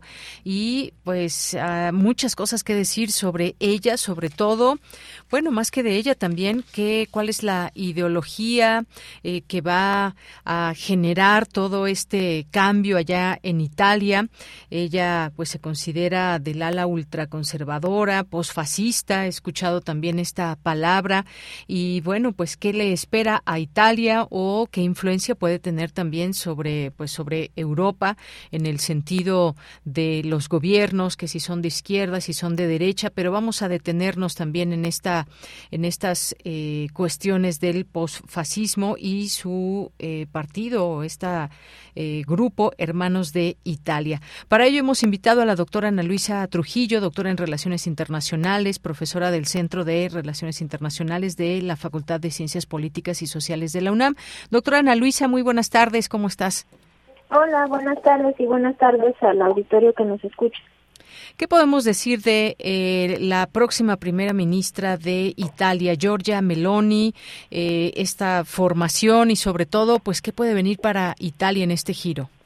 Bueno, es un golpe de timón en, términos políticos porque el, el anterior eh, líder de gobierno, Mario Draghi, había sido considerado un tecnócrata y uno de los, eh, pues, de alguna manera, orquestadores o, parte de, la problemática que se vivió en Italia y en Europa eh, después de la crisis económica de 2008.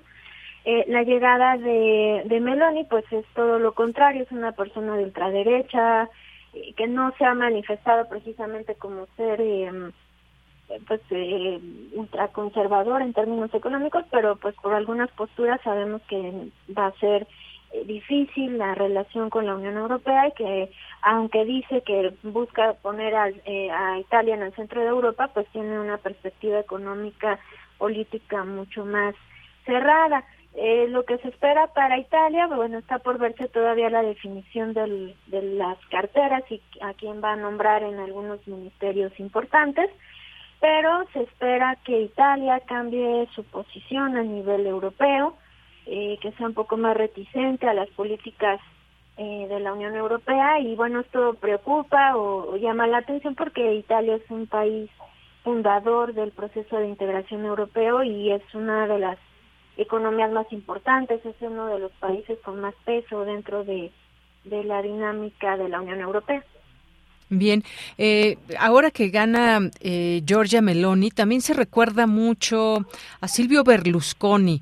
Silvio Berlusconi, que pues bueno, también hay que recordarlo y todo lo que pasó en Italia y cómo pues bueno, lo que sucedió con Silvio Berlusconi o cómo fue la época de Berlusconi allá en Italia.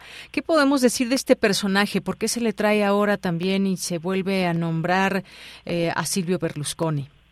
Bueno, es también eh, interesante la, la elección en Italia precisamente por eso, porque Silvio Berlusconi vuelve a la escena política eh, italiana a pesar de haber eh, sido parte de escándalos eh, de corrupción y escándalos eh, de índole sexual incluso. Eh, y bueno, está nuevamente en, en, la escena política italiana, su partido Forza Italia eh, accede más o menos al 8% de la votación y es una persona cercana a Meloni, ¿no? Hay que recordar que precisamente durante el gobierno de Silvio Berlusconi, pues eh, Meloni era eh, secretaria de Juventud. Entonces es, pues, pues, de llamar la atención, es complicado, es... Pues a veces inexplicable que, que la gente vuelva a votar por, por un personaje como este, pero eh, bueno, es quizá parte de, de lo peligroso, lo, lo inquietante que puede llegar a ser para una democracia el hecho de que la gente pierda capacidad adquisitiva y vea como el, eh, pues lo que consideraban bienestar pues se ha ido eh, desdibujando. Bien, y sí, efectivamente, ¿cómo, ¿cómo es que gana? Pues bueno, habrá que entender también qué pasa socialmente en Italia, luego también de pues el tema de la de la pandemia que a todos los países ha afectado o cuál podemos decir cuáles fueron los factores, digamos, que fueron que hicieron que se virara en Italia hacia la extrema derecha o la ultraderecha como como se le denomina en el sentido social? ¿Qué podemos ver socialmente para tener este escenario de posibilidades por parte de Giorgia Meloni? Bueno, la respuesta es muy amplia, incluso podríamos escribir un libro de eso, pero eh, a grandes rasgos creo que todo podríamos ubicarlo como el inicio eh, a partir de la crisis económica de 2008 y todos los recortes, la austeridad que eh, implica el, el, rescate a los bancos, todo el, recorte a los programas sociales, la pérdida de empleos. Eh, había una intención de, Europa, un programa ambicioso de restablecer las condiciones económicas y sociales, de reducir la desigualdad. Eh, por primera vez después de esta crisis se empieza a hablar de, de atraso y de gente que puede caer abajo de la línea de pobreza en territorio europeo eh, de generaciones que podrían no acceder a la movilidad social, en fin. Eh, pero bueno, estaba este programa en, en, movimiento cuando viene la pandemia. la revisión era justamente el año 2020 para ver qué tanto se había avanzado en ello. Y pues en eso estaban cuando llega la pandemia, que ha trastocado absolutamente todos los eh, aspectos de la vida en, en todas partes del mundo. Y bueno, con esto se agrava nuevamente pues con la crisis de los energéticos y lo que está sucediendo en Ucrania. La gente está viendo pues la inflación, la pérdida de empleos, el racionamiento del gas, de, de, la electricidad, en fin, y estamos todavía por ver lo que va a suceder en, invierno en, Italia y en Europa, ¿no? Entonces, bueno, por ahí pondría yo la eh, pues los puntos para detectar por qué la gente ha votado por la ultraderecha, no solamente en Italia, sino también en otras partes de Europa, por ejemplo en Suecia. Así es. Y bien, pues lo cierto es que hay cosas que están por encima de los buenos deseos o las buenas pretensiones, como es esta guerra de Rusia y Ucrania, y en donde veremos, como bien dices, cómo afecta a Europa y cómo afecta a Italia también, por supuesto, el próximo invierno. Y también algo que, pues, mm, cuando vemos a la llegada de la ultraderecha a alguno de los países, empieza a hablar, y sobre todo por los discursos que manejan en torno, pues, al nacionalismo, muchas veces incluso hasta el anti-europeísmo. Eh, hemos visto también, por ejemplo, lo que, lo que pasó con el Brexit y lo que hay también en el Reino Unido, pero también incluso se ha plantado la vuelta a la lira, que algo pues que me parece muy extraño en esos tiempos, pero podría ser que se vuelva a poner, digamos, en la mesa esta posibilidad. Yo pienso que no, en términos de promesa de campaña, por supuesto suena eh, interesante y la gente podría tomarlo como una opción, como una alternativa a lo que están viviendo, porque bueno, eh, es bien sabido que en Europa cuando alguna política sale mal, pues es culpa de la Unión Europea y cuando sale bien es un acierto del Estado. Pero eh, en términos reales yo creo que no es posible, estamos viendo los efectos del Brexit, y todo lo que implicaba en la economía británica y eso que ellos no usaban la moneda común. Entonces, no podríamos imaginar lo que le sucedería a una economía como la italiana, que usa el euro desde que se puso en marcha como moneda corriente, eh, si lo intentaran. No creo que, eh, por supuesto, ese es, eh, los riesgos de este tipo de, de afiliaciones políticas, ¿no? que prometen eh, soluciones rápidas o soluciones simples, ¿no? Como regresar a la lira para problemas que son estructurales. Y hay que recordar también que pues el mundo ha cambiado de manera importante. Entonces, regresar a lo que era antes de del euro no creo que sea una solución. Por supuesto, son atractivos, pero analizándolo fríamente, pues es imposible. Bien, y hay otro tema que no quiero no quiero dejar ir antes de que nos despidamos es eh, pues todo ese tema de la migración. También Italia tiene eh, tiene en su territorio mucha migración, muchas veces se convierte esto en un problema y con respecto a los eh, a los gobiernos de ultraderecha que se han tenido, pues parece ser que se cierran a este a este tema, como que si quisieran cerrar sus fronteras a la migración. ¿Cómo podemos ver esta eh, parte también que puede venir para Italia con Giorgia Meloni al frente? Bueno, ese es un tema eh, pues álgido y es una de las preocupaciones de que haya llegado, pues haya obtenido el mayor número de votos porque pues sí, sus eh, políticas son anti-inmigración y hay que recordar que Italia es un punto eh, nodal para la este, migración, sobre todo que viene de África. Dada la costa que tiene en el Mediterráneo, pues es un punto por el que entran muchísimos, muchísimas embarcaciones y muchísimos eh, migrantes. Em, creo que, pues, también puede ser una respuesta quizá a estos efectos de la globalización que no hemos sabido eh, manejar, ¿no? Se liberalizaron los mercados, los bienes, la circulación de, servicios, pero eh, nunca hablamos de la parte de, la circulación de personas, ¿no? Y creo que pues es parte de, y, y desgraciadamente, pues la mayoría de los pueblos no lo han entendido así, y lo que ha surgido pues es el temor y la desconfianza hacia el otro, y pues este tipo de agrupaciones se, se agarra precisamente de ello para culpar a, los migrantes de la mala situación económica y para generarles esta eh, eh, pues este animadversión ¿no? hacia los este, de los italianos hacia hacia los migrantes Claro. Bien, y pues también este, este tema de, sin duda, eh, echar mano de la historia es importante. Se habla de que pues la historia es parte del problema de un país que no tuvo equivalente a la desnazificación de Alemania después de la guerra, lo que permitió que los partidos fascistas se reformaran. Fundado en 2012, Hermanos de Italia, de, al que pertenece Giorgia Meloni, tiene sus raíces políticas en el movimiento social italiano, que surgió de las cenizas del fascismo de Mussolini. Por eso ahora se trae también este otro nombre a la mesa cuando se habla de estas últimas elecciones allá en Italia, que además este partido mantiene el logotipo de los partidos de extrema derecha de la posguerra, la llama tricolor, a menudo percibida como el fuego que arde en la tumba de Mussolini. ¿Qué decir de este personaje y la liga que se hace con este con este partido? Pues decir que es eh, preocupante. Eh, pensábamos que como decía, la, la globalización y pensar en esta aldea cómo nos iba a, hacer sentir más ciudadanos del mundo y ha sucedido lo contrario.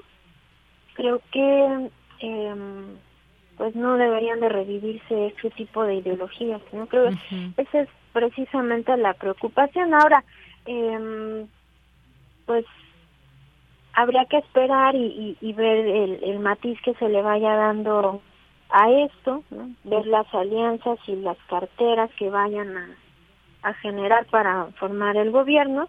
Y bueno yo espero que, que esto quede en pues en, solamente en una parte histórica no pero que al final pues el gobierno se desempeñe pues de manera mucho más equilibrada ¿no? pensando además que bueno eh, Italia no es nada más un socio europeo sino también un socio atlántico Bien.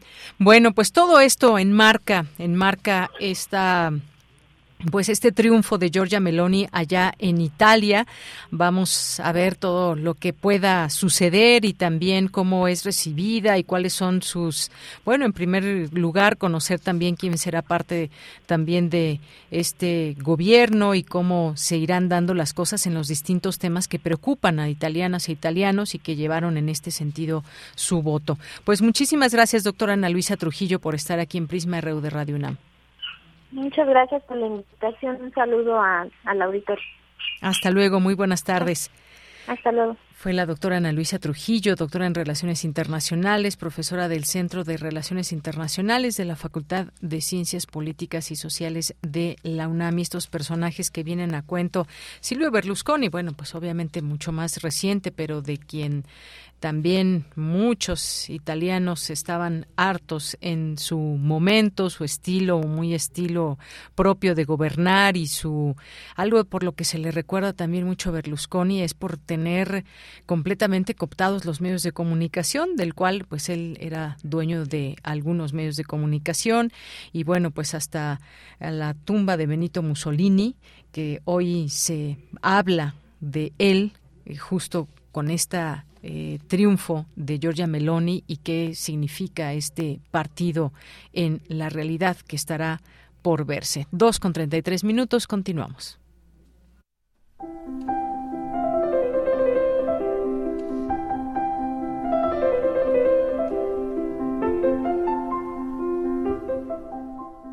Cartografía RU con Otto Cázares.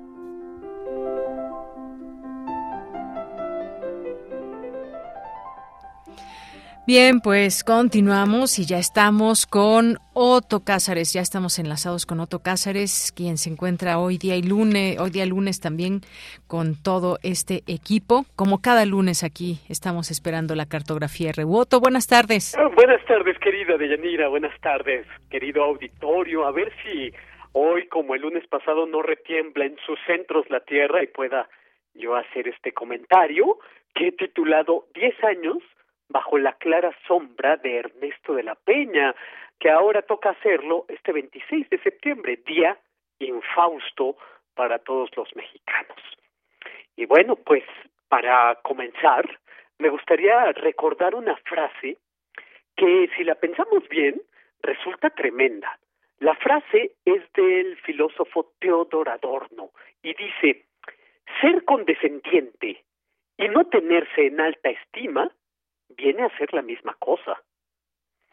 Ernesto de la Peña, en sus comentarios radiofónicos, nunca era condescendiente, porque se tenía en buena estima. Era cortés, desde luego que sí, y sabía que no bastaba la historia, había que hacer un culto a la memoria, había que llevar con uno mismo un firmamento de memoria, como dice el gran humanista de nuestros días, Mauricio Vicental. No son pocos los que han hablado acerca del triste destino de los divulgadores de la cultura. Un destino que yo diría no es triste, es como el de cualquiera, pasajero. Pasan las labores del divulgador de la cultura eh, en esta misma frecuencia Radio UNAM, Adolfo Sánchez Vázquez, Alberto Híjar, eh, Raquel Tibol, solamente por mencionar unos pocos de Radio UNAM pasan las labores de divulgador de Gutiérrez Tibón, de Arrigo Cohen, de Ernesto de la Peña. Pero en este pasar está su belleza incomparable, su fiesta nómada. Nuestra muy querida amiga, eh, Marta Romo, mujer fundadora de la radiofonía mexicana y colaboradora entrañable de Radio UNAM, dice que para hacer radio hay que ser un excelente vividor. Vividor para dar. Crea vida para ti, para vida dar, dice Marta Romo. Y yo creo que Ernesto de la Peña fue un gran vividor. Lo mismo que Gutiérrez Tibón. Ellos encontraron ese soma, ese elixir del que hablaba François Rabelais en Gargantúa y Pantagruel, el Pantagruelión, que era la fuente de todo lo que es bueno, del conocimiento, del autoperfeccionamiento. Y ellos dos lo inclinaron a largos sorbos e hicieron, tejieron una pedagogía para la vida, dada a conocer a través de la radio y la televisión. Qué bueno que existan sabios como Gutiérrez Tibón y Ernesto de la Peña, celebraba el historiador Álvaro Matute para que los temas de la sabiduría histórica y por lo tanto de todo aquello que nos atañe no muera de frío en los cubículos académicos, terminaba diciendo Álvaro Matute. Eh, Alfonso Reyes concebía a la radio como un instrumento de la paideia, como un instrumento de la formación, y pensaba que la locución radiofónica venía a sustituir a la vieja oratoria, pero no esa oratoria inflamada, sino esa noble oratoria herramienta de la retórica. Lo que me hace recordar que hace casi 100 años, Salvador Novo hacía programas radiofónicos y en sus programas radiofónicos decía hay que aceptar la muerte de las bibliotecas como fuente de conocimientos. Hoy corresponde al radio impartirlos por las dos orejas. Educación de nuestros hijos, decía Salvador Novo, claro, él no tuvo hijos, el radio es parte más importante que el biberón y la nodriza y demás higiénico manejo. Tenemos diez años sin Ernesto de la Peña, un maestro que manó incansablemente leche y miel y nos la dio en biberón como la nodriza radiofónica de Salvador Novo nos la dio a través de la radio Ernesto de la Peña, que era un gran vividor para vida dar, y estuvo, por así decir, poblado por miles de historias.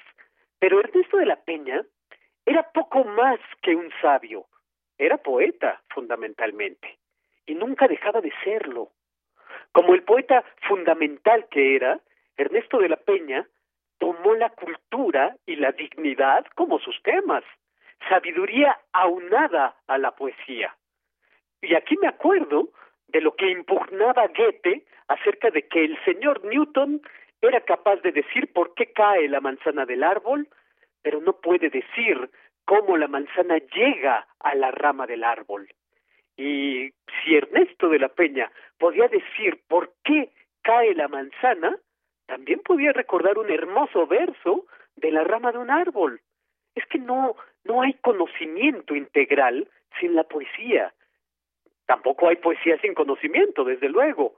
Linneo se mofaba de, de, de Descartes, porque decía que en su filosofía se notaba que nunca había visto un simio. pues Ernesto de la Peña podía imaginar, podía razonar, porque ciertamente había visto simios y podía imaginar cómo la manzana científicamente cae y poéticamente se posa en la rama.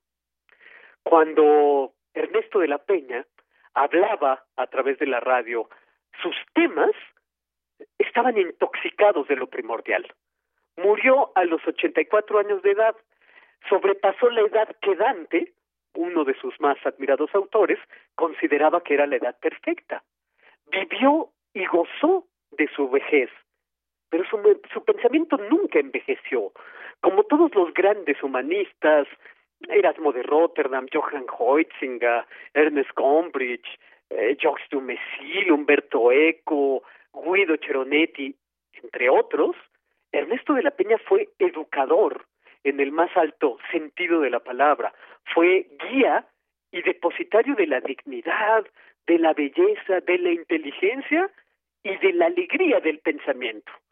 Eso que Nietzsche llamaba la gaya ciencia o la ciencia jovial, la alegría del pensamiento. Y yo insisto en un aspecto que hay en Ernesto de la Peña, lo hacía sin concesiones. Lo hacía sin concesiones porque se tenía en alta estima. Y sobre todo porque tenía en alta estima a sus radioescuchas.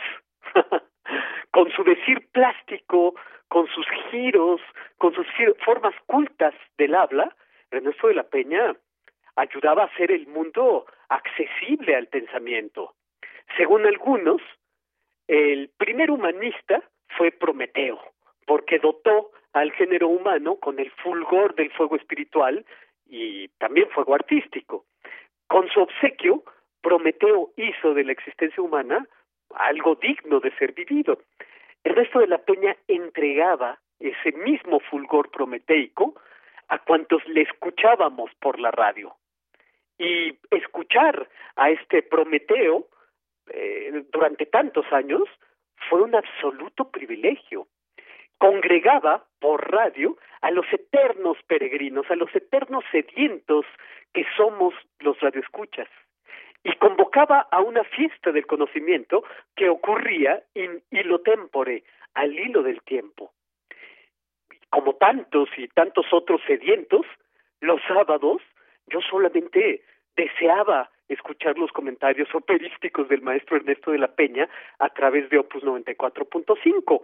Y fíjense en algo, cuando las óperas del Metropolitan de Nueva York comenzaron a transmitirse en pantalla grande, en alta definición, dolía asistir solamente porque uno tenía que dejar de oír al maestro, uno tenía que escoger o permanecer en casa, escuchar la, la ópera por radio con los inolvidables comentarios del maestro o disfrutar la ópera en todo su esplendor y en pantalla grande. Tomaba, eh, costaba trabajo tomar la decisión. Eh, hace años yo era un veinteañero, hice un retrato al óleo a partir de un dibujo que tracé al margen de mi cuaderno. Ernesto de la Peña fue mi maestro en Casa Refugio Citlaltépetl. Y a partir de ese dibujito de mi cuaderno, le hice un retrato al óleo y se lo fui a entregar a las puertas de la estación Opus 94. Y bueno, pues no sé cuál fue la suerte de ese retrato. Ahora hice una caricatura de Ernesto de la Peña, caricatura como operación filosófica, ustedes pueden verla en mis redes, en eh, Twitter, una caricatura para aquel que dijo carte risum, cultiva la risa. Y ahora que lo estoy eh, retratando eh, con palabras radiofónicas, he de decir que al maestro Ernesto de la Peña yo lo llevo impreso como miles de radioescuchas agradecidos en el centro mismo del corazón. Ya para terminar, diré que eh, Salvador Novo, en el texto que he referido, decía que el radioescucha es un ciego voluntario y la palabra radiofónica es la residente del aire que no puede aspirar a eternizarse. El objeto de la palabra radiofónica es hablar al espíritu y retirarse, pasar como pasan las estrellas errantes, como una fiesta nómada que aparece y pasa celebrando. Así Ernesto de la Peña, y esto es lo que yo tengo que decir este lunes 26 de septiembre, fecha infausta para los mexicanos, para recordar al maestro Ernesto de la Peña a 10 años bajo su clara sombra. Bien, Otto Cázares, pues muchas gracias como siempre, gracias por compartirnos también estas experiencias, esto que nos platicas y bueno, pues tu maestro Ernesto de la Peña. Muchísimas gracias, Otto. Estoy encantado, querida Deyanira, un abrazo y hasta el próximo lunes. Hasta el próximo lunes, muchas gracias. Cultura RU. Bien, pues nos vamos ahora a Cultura con Tamara Quiroz. Adelante, Tamara. Deyanira, qué gusto saludarte y saludar a las y los que nos escuchan a través de las frecuencias de Radio UNAM. Esta tarde les tengo información de un proyecto literario que se publica en el periódico La Prensa. Se trata de La Mora, un trabajo de Sammy Loren. Él es escritor y productor de campañas para políticos y corporaciones controversiales y su cuento La Mora es una comedia negra sobre un extranjero que busca a su amante en el laberinto de los bajos mundos artísticos y criminales de la Ciudad de México.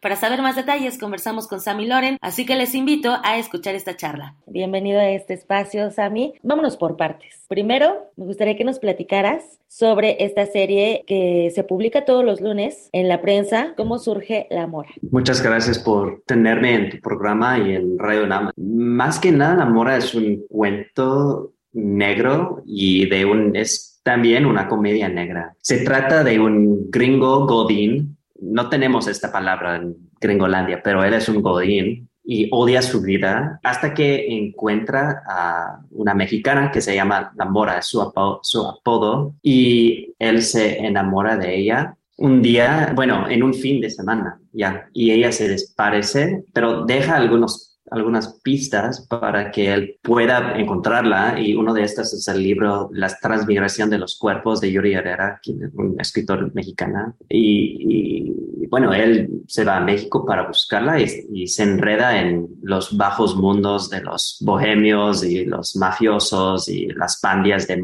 de moda y, y, muchos problemas en el capital. Mencionas esta palabra Godín que no existe eh, eh, en tu idioma. ¿Cómo viste México? ¿Qué es lo que a ti te ha gustado resaltar, no? O retomar de México, de las calles, de esta metrópoli que además te atrapa entre esta selva de asfalto. Sí, pues sí, yo nací, crecí en Gringolandia y estaba viviendo en Los Ángeles. Y además yo estaba viviendo en un parte de Los Ángeles que está llena de mexicanos, todos de Jalisco, la mayoría. Yo tengo ahí cuatro vecinos que todos son de Jalisco. Entonces, siempre me, me interesaba ah, la cultura mexicana. Yo había viajado mucho a Tijuana y yo he ido mucho a, también a, a, Guadalajara para trabajar. No sé, unos amigos me dijeron, no, tienes que conocer Capital, la CDMX, porque vas a amar. Este ciudad me, no sé, me impresionó mucho y es por eso que en, un, en una manera querría hacer como una carta de amor a esta ciudad. Y la Mora, en un, en un sentido, es una carta de amor de una parte, una rebanada de México. Oye, platícame del proceso creativo, ¿no? ¿Cómo pensaste a la Mora? ¿Cómo pensaste este personaje, ¿no? Y las características que le brindas. Ah, qué buena pregunta. Bueno, eso es fácil. Estaba como persiguiendo todas las mujeres mexicanas que yo había conocido allí, porque es una ciudad llena de, de mujeres muy interesantes, inteligentes. Y ella, la Mora, es como una mezcla de todas mis amigas y amantes mexicanas, porque en un sentido ella es como una fantasía el personaje principal ella es como un tipo de, pues, una fantasía, una obsesión. Entonces, ella está inspirada de algunas amigas mías, todos son poetas y artistas y escritoras y directoras y productoras y todos son muy complejas y interesantes y poderosas para mí. Eso es, normalmente eso es una descripción para mí de las mujeres mexicanas que yo he tenido el privilegio de conocer. Oye, ¿y cómo llegas a la prensa? ¿Cómo llegas eh, pues a este periódico para publicar este proyecto literario? ¿Sabes algo? No, en Gringolandia no tenemos diarios o, o notas rojas así. Tenemos un tipo, pero nuestras notas rojas solo les interesan los, las estrellas, ¿no? Los estrellas. No están contando una historia importante. Lo que me atrajo de la prensa es que ellos están una mezcla de, de lo gacho y las cosas muy importantes, ¿no? Porque están contando las historias de toda la violencia que está pasando en México los femicidios, los matanzas, las balaceras, y al mismo tiempo sus encabezados son comedias, ¿no? Y están como mezclando este tipo de, como eh, un tipo de periodismo negro, diría. No sé si tiene un nombre en Gringolandia. Digamos en inglés, like yellow journalism, pero eso viene de otro mundo, de otra época. Nadie practica eso más. Y para mí, las notas rojas en México están contando una historia importante y que yo encantaría si tuviéramos unos notas rojas en Gringolandia, que son tan popular, que tienen un alcance tan gigante y que no están como, uh, y siempre están enfrentando todo lo gacho de que está pasando en nuestras sociedades, porque Gringolandia también es muy violenta, tiene muchos problemas. Pues ustedes saben, somos lo más gacha de todas, ¿no? Y para mí sería increíble si tuviéramos unos medios así. Y es por eso que me atrajo la, la, prensa. Además de este proyecto literario de La Mora, también eres productor, ¿no? ¿Cómo se conjunta estas dos vertientes? Sí, es muy buena pregunta, gracias. Sí, yo soy un productor para ganar la, la vida porque nadie gana plata. No existe nadie que gane plata escribiendo. Bueno, muy pocos, pero bueno, yo gano la vida haciendo videos, produciendo comerciales y los dos se juntan donde empieza el arte y la plata, y el arte y la tecnología, y el arte y las redes sociales. Y para mí son muy, todo el mundo vive ya en un mundo ahogado en la tecnología, las redes sociales, y también la mora está llena de estas cosas. Y yo he trabajado mucho en mi carrera con compañías muy controversiales, con ejecutivos muy raras, y hago también muchas publicidades para políticos. Todas estas tendencias los pongo en mis cuentos porque yo creo que es importante que la vida real, la vida de nuestras redes y la vida de nuestras, de las corporaciones que están controlando nuestras vidas ahorita, están en un cuento que está como criticando y satirizando a ellos también. Ajá, son dos caminos, ¿no? Sí están las, las, corporaciones, pero también por otra parte está la democratización de los medios, que puedes publicar, por ejemplo, en un tiraje nacional, pero también lo puedes hacer a través de las redes sociodigitales. Ahora, por ejemplo, el TikTok, que tiene un, una influencia bastante importante en nuestro país. Eh, no sé si, si en donde tú estás también o, o, cómo lo vives allá, por ejemplo. Ah, no, eh, bueno, el TikTok está muy importante en el cuento. El, el personaje principal, Francis, encantaría ser un influencer. Estoy criticando las redes, pero yo amo las redes, ¿no? Yo amo estar en las redes. Y yo hice un montón de amigos en las redes en mi vida, en México incluso. También es esta autocrítica, vaya, lo que quieres mostrar. Manipulamos de cierta forma tanto la imagen como el discurso. Ah, sí, sí eh, claro. Lo que queremos mostrar al mundo nada más, ¿no? Es esta pequeña parte de nosotros, por ejemplo. Muchos de mis cuentos y la Mora incluso, especialmente la Mora, está hablando mucho sobre cómo la gente está haciendo sus propias imágenes en las redes, porque uno en la calle es distinta que la imagen que uno construye en, las redes. Yo creo que es muy importante este, es muy interesante este juego entre los dos, ¿no? Y cómo uno pues, se presenta en las redes y cómo uno es en la calle. Para mí la mora que en el cuento, que ella no tiene ni celular, ni email, ni TikTok, ni nada. Ella es como la vida real, no existe en las redes ella. Es un ejemplo de una fantasía de vivir sin redes, sin tecnología, vivir la vida como, digamos, real, pero no es real ahorita, no sé, también es una vida fantástica y eso es parte de lo que estaba investigando en este cuento. Hay imágenes que acompañan a estas publicaciones. ¿De dónde salieron estas imágenes? Cuando estaba viviendo en México empecé a jugar con una Polaroid, con una cámara de Polaroid, como si fue, yo soy un fotógrafo horrible normalmente, pero con un Polaroid todo sale bien, ¿no? Todo sale linda. Yo estaba viviendo en el centro, cerca de la Merced y saliendo con mis amigos y yo estaba como el party photographer, ¿no? Siempre iba sacando fotos de mis amigos, de mis de extraños, de prostitutas, de trabajadores sexuales, de payasos, de gente trabajando en la calle, de gente taqueros, todos, ¿no? Y algunos de las imágenes están manipulados con arte y estos yo he, yo he tenido el privilegio de trabajar con una artista mexicana muy chida que se llama Carolina Bailón. Bueno, ella me ayudó a diseñarlos y hacer sus, bueno, ella puso su visión y yo la confío.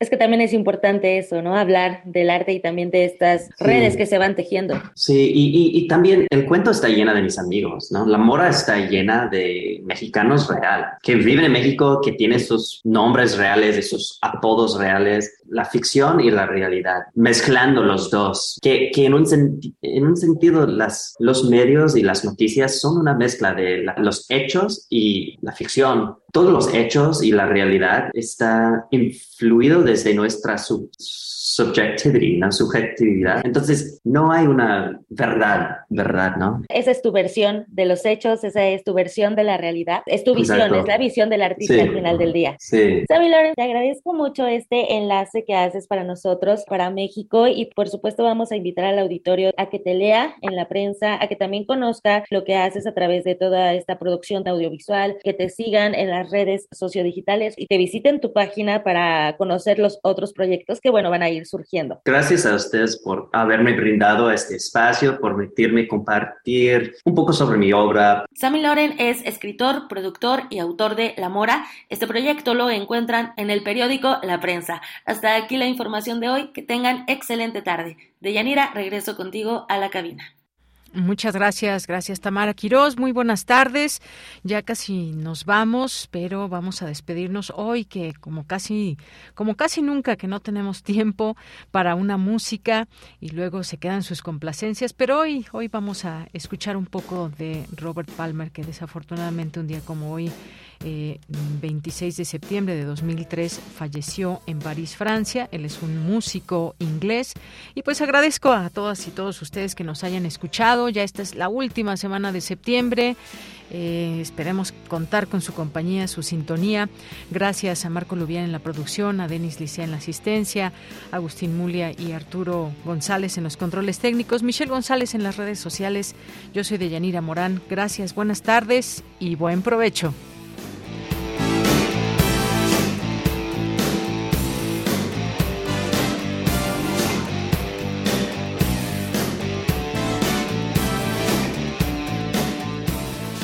Claro, la canción es Addicted to Love, Robert Palmer.